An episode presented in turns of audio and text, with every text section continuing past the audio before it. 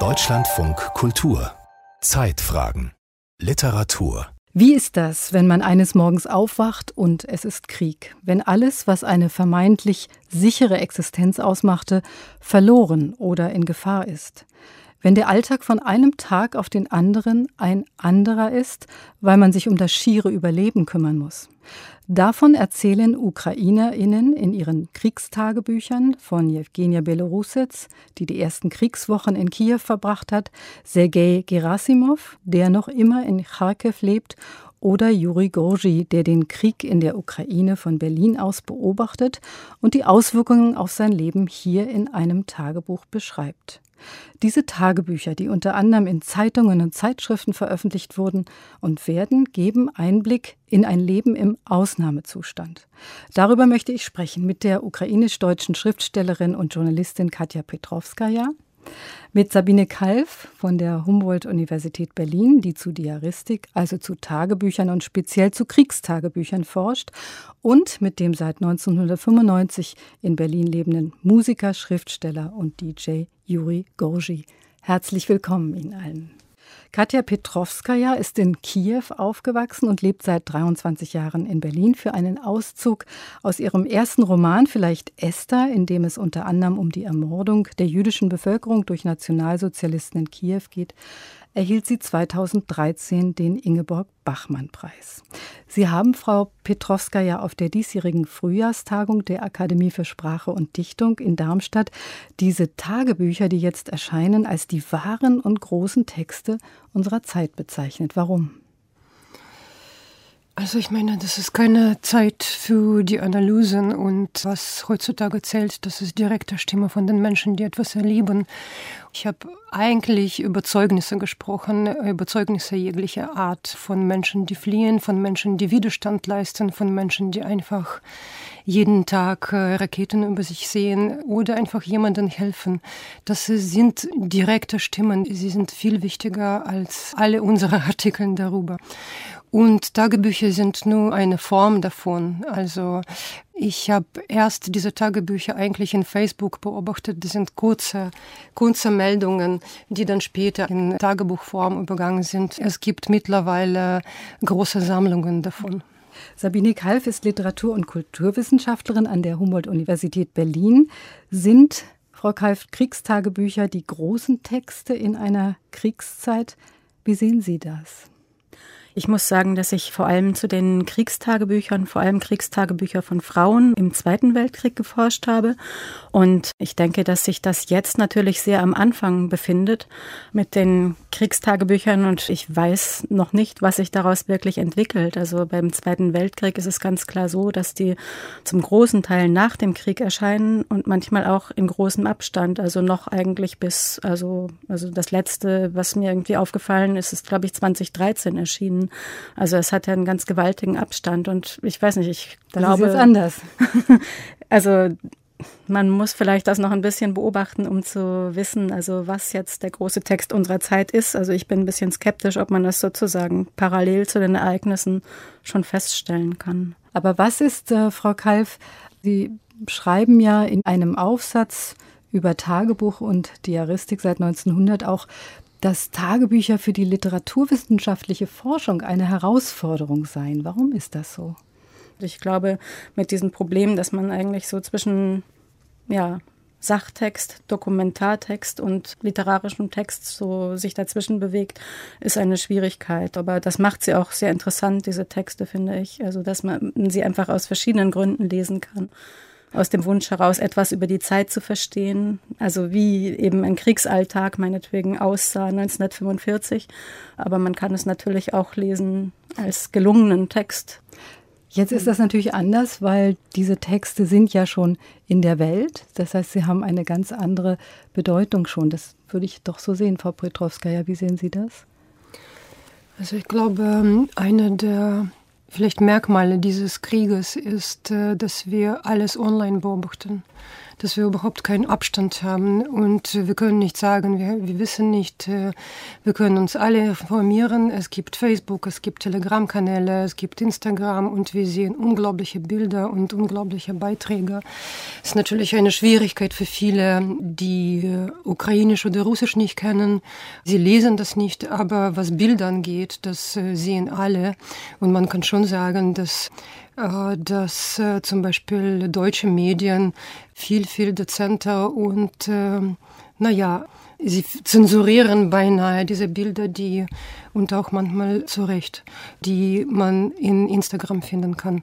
Und das ist eine absolut neue Situation. Ich glaube, das ist die digitalisierteste Krieg überhaupt. Das bedeutet, wir haben diesen Abstand und das hat auch mit unserem Thema was zu tun. Wir hören Menschen direkt, wir hören online, wir hören in realer Zeit.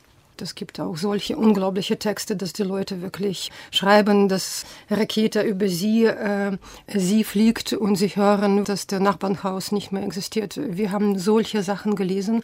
Ich frage mich, wie wir damit überhaupt umgehen sollen. Es ist wirklich eine sehr, sehr neue Situation.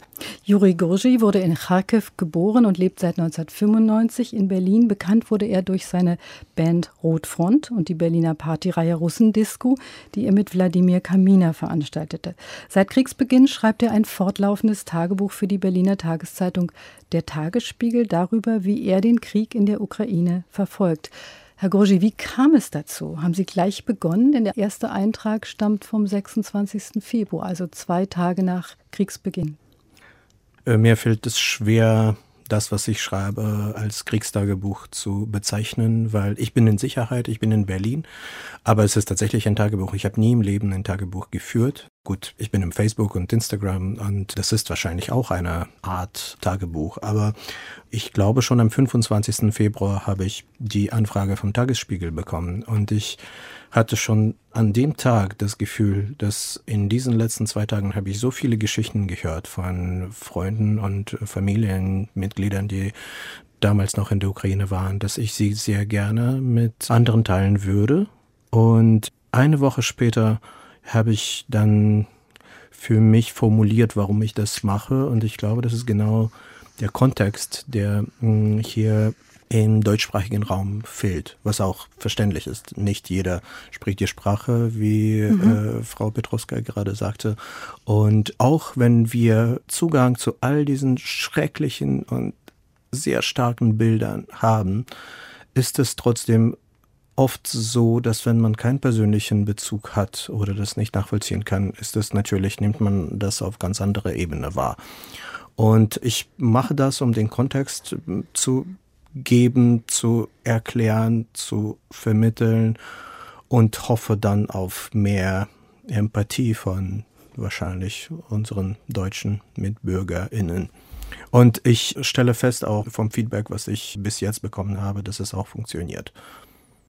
Worin, Frau Petrovskaya, sehen Sie das Motiv für das Schreiben und ja auch Veröffentlichen von diesen Texten? Ist das eine Art Augenzeugenschaft, um die es da geht. Sergei Gerasimov schreibt zum Beispiel in seinem Tagebuch, er will Zeugnis ablegen von einem veränderten Gemütszustand, wenn man mit dem Bösen konfrontiert ist. Zum Beispiel, ich habe kein Tagebuch geführt. Ich habe nur ab und zu etwas aufgeschrieben, sehr, sehr selten. Ich möchte ehrlich gesagt das alles vergessen. Und manchmal war mein persönliches Leben so schnell, dass ich nur agieren wollte. Ich wollte nur taktische Medizin kaufen, den Menschen aus Kharkov rausholen und wirklich sehr konkrete Sachen. Mhm. Ich, ich fand das, was mich angeht, zum Beispiel überhaupt irgendwelche Schreiben, ich empfand das als Verlust der Zeit. Natürlich ist es ganz anders, wenn Menschen direkt da sind. Ich merke, dass ganz normale Menschen, so die Menschen wie wir, Biologen, Schriftsteller, Arbeiter, Schullehrer, sie erleben jetzt wirklich einen unheimlichen Krieg. Und wenn sie das in kleinem erzählen, wird es auch Menschen hier oft klar, dass es wirklich unbegreiflich ist, was da los ist. Sind deshalb diese Tagebücher von vornherein für die Öffentlichkeit gedacht gewesen, damit eben diese Augenzeugenschaft Überhaupt geteilt nicht. werden kann? Überhaupt nicht. Also viele Leute, also dass sie zum Beispiel auch, man ein Tagebuch von Evgenia Belarusitz, obwohl sie für Spiegel Online geschrieben hat, das ist eher ein Versuch für viele Menschen, überhaupt irgendwelche Realität zu sammeln, etwas zu fixieren. Oder manchmal, das sind die körperlichen Erlebnisse. Oder man versucht für sich irgendwelche äh, verzettelte Informationen zu sammeln. Es ist eher, um überhaupt äh, zu überleben. Also mhm. es ist oft, um nicht verrückt zu werden. Ich kenne sehr viele Tagebücher, die überhaupt nicht dafür gedacht wurden, um sich zu irgendwo zu zeigen. Das ist ja ein Twitter, das Tagebuch, nicht? Frau Kalf, Sie haben geschrieben, auch in Ihrem Vorwort damals über Diaristik, dass eben das teilweise öffentliche und teilweise eben nicht öffentliche, sondern sehr private Texte sind und dass Sie das auch schwierig machen in der Forschung zu beurteilen. Ist das so?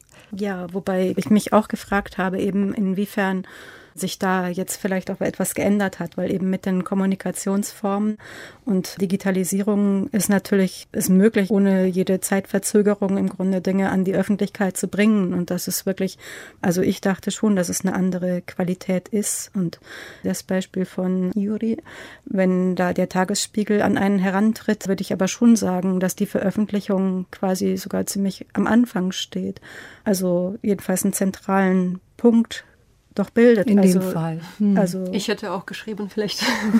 ja. Mir ist aufgefallen, als ich vor kurzem einen Text, der wahrscheinlich schon älter ist, also wahrscheinlich vor zwei, drei Monaten geschrieben wurde, suchen wollte und habe dann ein paar Seiten kurz gelesen und festgestellt, ich kann mich an nichts erinnern, was drin steht. Daher bin ich auch dankbar für diese Möglichkeit, weil mhm. ich hätte das alles vergessen. Ich habe das schon vergessen, aber gut, dass ich das aufgeschrieben habe, weil ich glaube, es geht auch jedem Ukrainer, jede Ukrainerin, mit denen ich Kontakt habe, es passiert sehr, sehr viel. Und ich würde das ungern vergessen. Mhm. Das war auch das Motiv für Sie, denn es ist ja in dem Sinne keine Augenzeugenschaft aus dem Krieg, da Sie nicht vor Ort sind, sondern eher eine Zeugenschaft dessen, was passiert, was Sie niederschreiben. Ich bin hier ja seit 27 Jahren inzwischen und ich musste bis vor kurzem jedes Mal Kharkiv den Menschen buchstabieren. Inzwischen weiß jeder, wie man Kharkiv schreibt, weil Kharkiv jeden Tag in den Nachrichten war. Also für viele Menschen hier haben die Ukraine, glaube ich, erst im Februar für sich entdeckt und ich habe, wenn ich die Bilder aus Kharkiv, aber auch aus Kiew sehe, auch vom Donbass, wo ich letztes und vorletztes Jahr auch Wochen mit Jugendlichen gearbeitet habe. Ich habe Geschichten, die damit direkt verbunden sind und die möchte ich erzählen. Und die haben, wie gesagt, die haben damit zu tun, was jetzt gerade passiert. Und diese Vorgeschichten sind mhm. wichtig, finde ich, mhm. um das zu begreifen, was gerade passiert, was verloren geht. Bei Ihnen beiden hat man den Eindruck, das Leben hat sich so verändert. Es ist eine ja eine Unruhe, eine Angst, eine Sorge um Verwandte und Freunde. Und das wird auch aus Ihren Texten deutlich. Sie beschreiben das, Herr Gorgi, auch dass Sie zum Beispiel ständig unterwegs sind, dass Ihr Rucksack gar nicht ausgepackt wird hier in Berlin. Sie sind dann immer auf dem Sprung. Ist das auch so geblieben, obwohl der Krieg jetzt schon so lange anhält?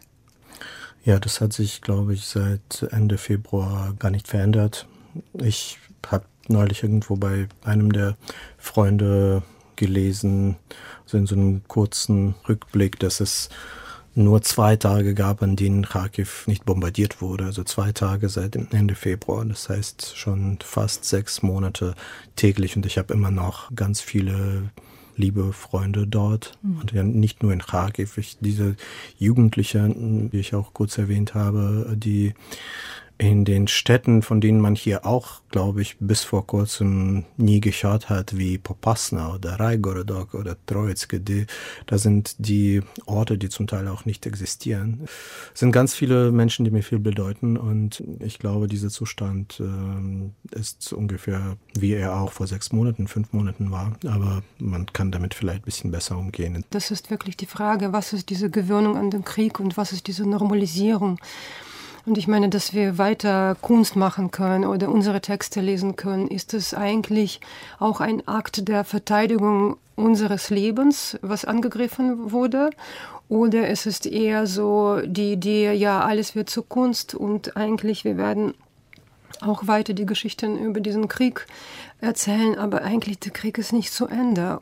Wie, Frau Kalf, haben Sie diese Texte gelesen von Jewgenia Belorussets zum Beispiel, von Juri äh, Gorji natürlich oder auch von Sergei Gerasimov.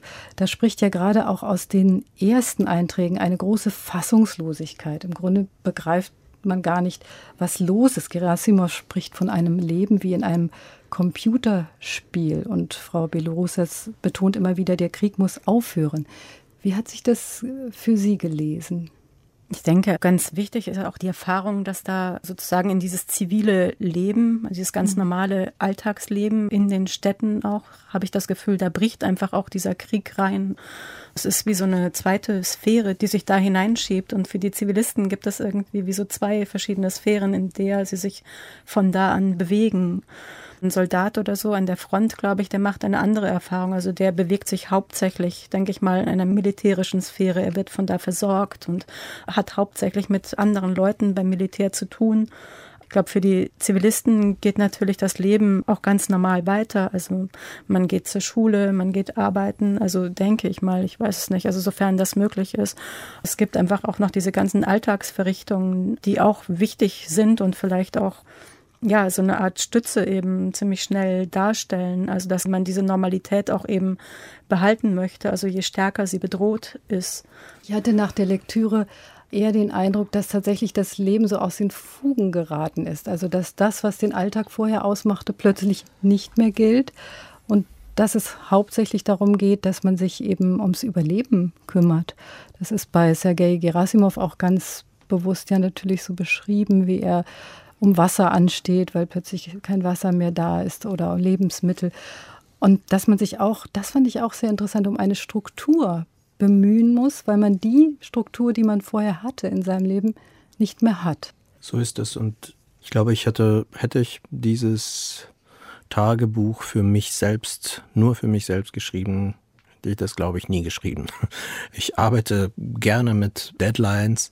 Für mich bedeutet das auch Disziplin und die Tatsache, dass ich zweimal in der Woche bis 14 Uhr am Montag und Donnerstag einen Text abschicken soll, wirkt gut, wirkt positiv. Und ich merke, dass es mir auch also gut geht, ist vielleicht falsch, aber ich habe das Gefühl, etwas geschafft zu haben in dem Moment, wo ich das abschicke. Und mit Musik ist das schwieriger zum Beispiel, obwohl ich auch weiß, ich habe viel gemacht in den letzten fünf Monaten, aber ich konnte kein einziges Lied fertig schreiben, beziehungsweise zwei, aber da war auch ein klares Ziel vor Augen, und zwar wir wollten auch etwas aufnehmen, womit wir dann auch Spenden sammeln können.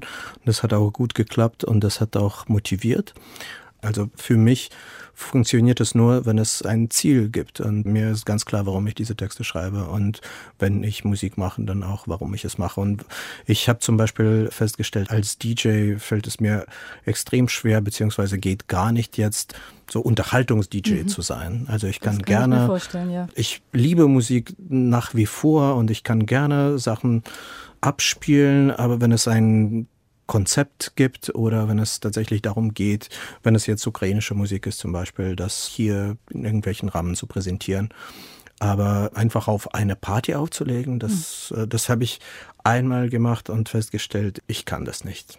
Ich denke, das gilt auch für die Literatur. Sie haben es ja schon angesprochen, Frau Petrowskaja, dass das Tagebuch, könnte ich mir vorstellen, auch deshalb die literarische Form dieser Zeit ist, weil anderes Schreiben gar nicht möglich ist. Also Tanja Maljatschuk hat zum Beispiel gesagt, sie könne gar nicht, also das Schreiben habe sich für sie völlig verändert, wie Sie das auch beschreiben, Herr Goji. Sie hat aber großartige Texte geschrieben. Genau.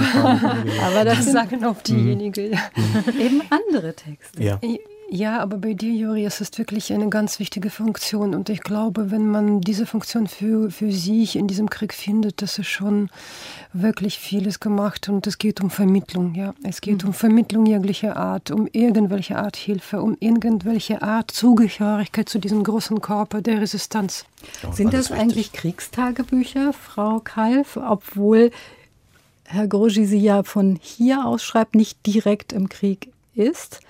Aber er selbst sagte ja auch, Sie sagten ja, Herr Goji, Sie würden es eigentlich als Kriegstagebuch nicht bezeichnen. Was, was meinen Sie? Aber ja. Sie beschreiben ja den Krieg oder die Situation hier mhm. im Krieg. Das ist eh nochmal eine besondere Frage, wenn man nicht an dem Ort ist, sondern die Informationen von da sammelt. Aber ich war auch bei den anderen Tagebüchern ein bisschen unsicher. Also ob sie wirklich nicht ein paar Unterschiede aufweisen zu traditionellen Tagebüchern, die sie für mich doch zu etwas anderem machen.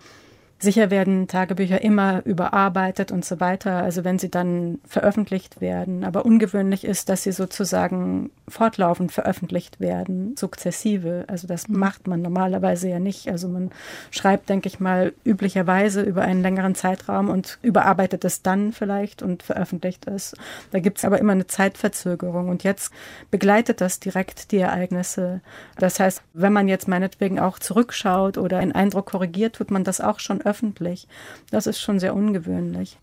Sie haben, Herr Gurgi, am 15. Juni 2022 haben Sie geschrieben, unter der Überschrift Ist mein Plattenbau zerstört, wie schwierig es ist, jemandem zu erklären, was es bedeutet, wenn die Heimatstadt, also in dem Fall Kharkiv, bombardiert wird.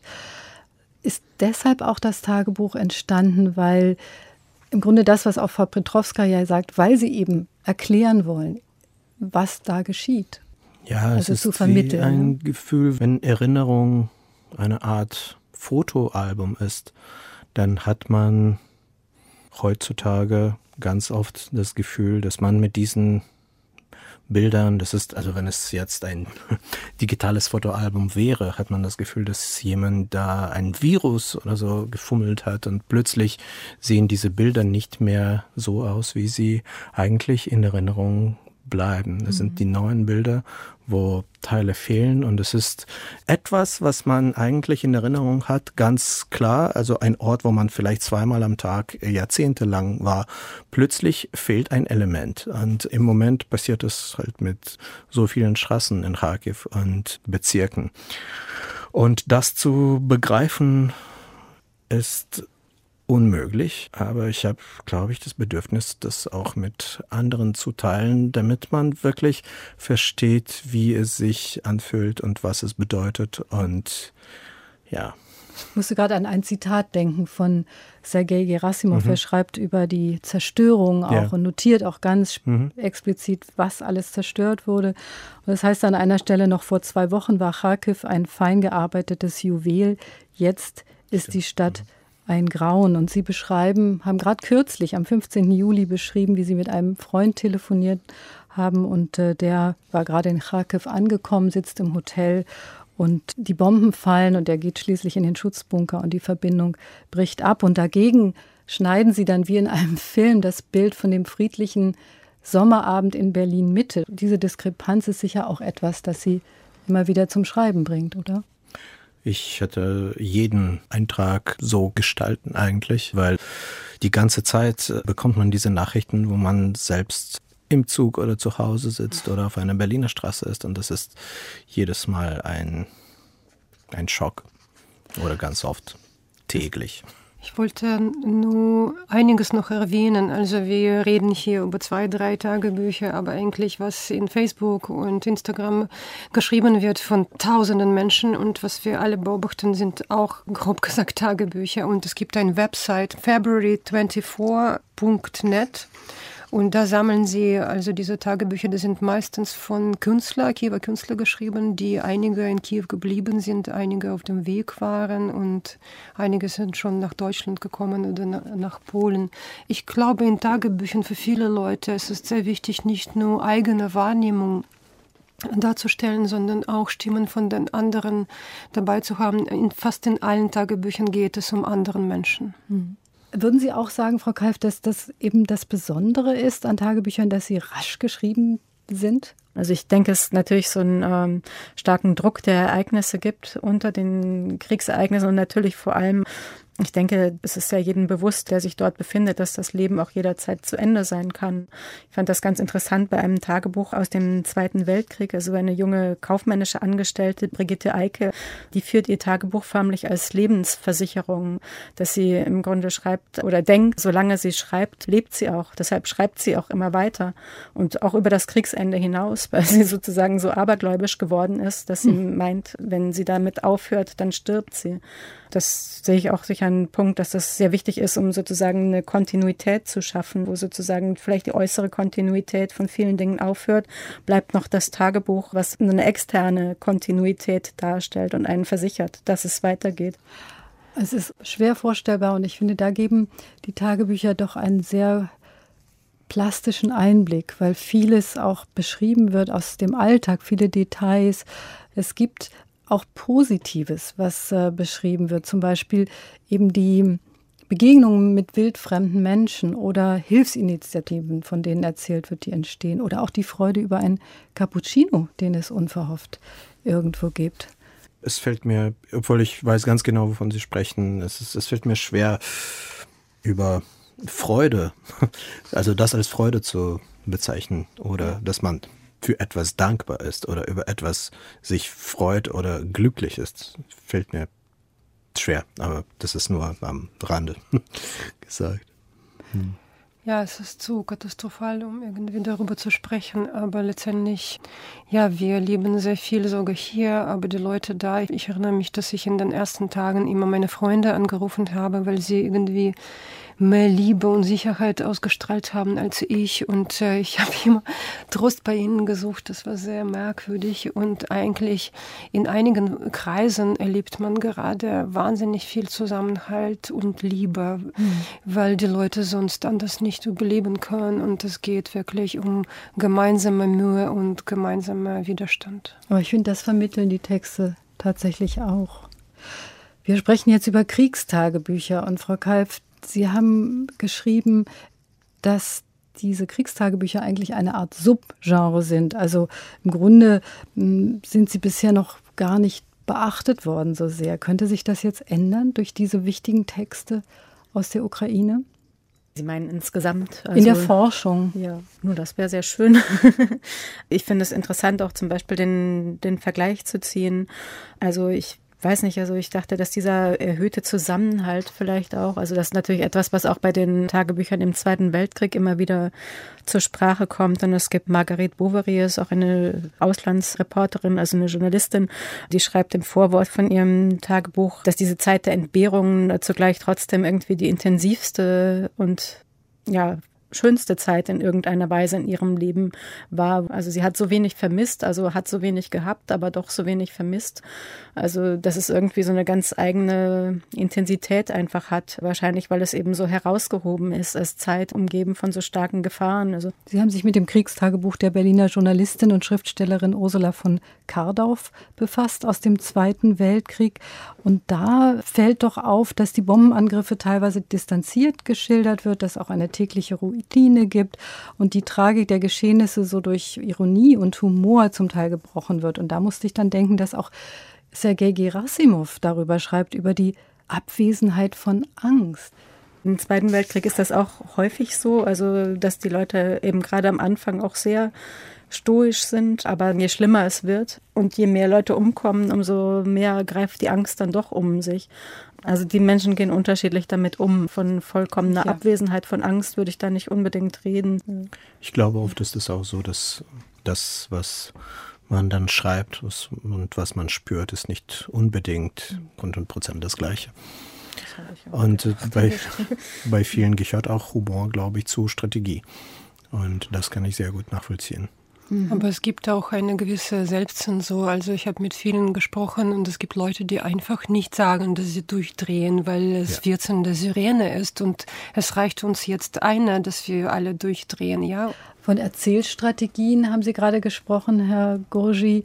Das heißt, es ist schon so, dass manches auch ja in diesen Texten zwar rasch geschrieben ist, aber doch auch ganz bewusst komponiert die Geschichte muss man so erzählen, dass sie auch spannend bleibt. Aber ich habe trotzdem das Gefühl, dass es wie, dass diese Einträge, Tagebucheinträge oder egal wie wir sie nennen, es ist eine Art, es ist wie Polaroid, es sind Momentaufnahmen und die sind äh, mhm. äh, vielleicht sehen dann nicht so aus wie Werke professioneller Fotografen, aber die bedeuten was anderes und die zeigen auch was anderes und sind auch deswegen auch Jahre später auch Wertvoll. was wert. die auf jeden Fall die Gräuel dokumentieren und auch dafür sorgen, dass sie nicht in Vergessenheit geraten. Kassiber aus dem Krieg, was ukrainische Kriegstagebücher erzählen. Darüber sprachen Sabine Kalf, Katja Petrovskaya und Juri Gorgi. Eine lange Version dieses Gesprächs können Sie am Sonntag um 22.03 Uhr hören und die Angaben zu den erwähnten Büchern finden Sie im Internet. Am Mikrofon verabschiedet sich Dorothea Westphal.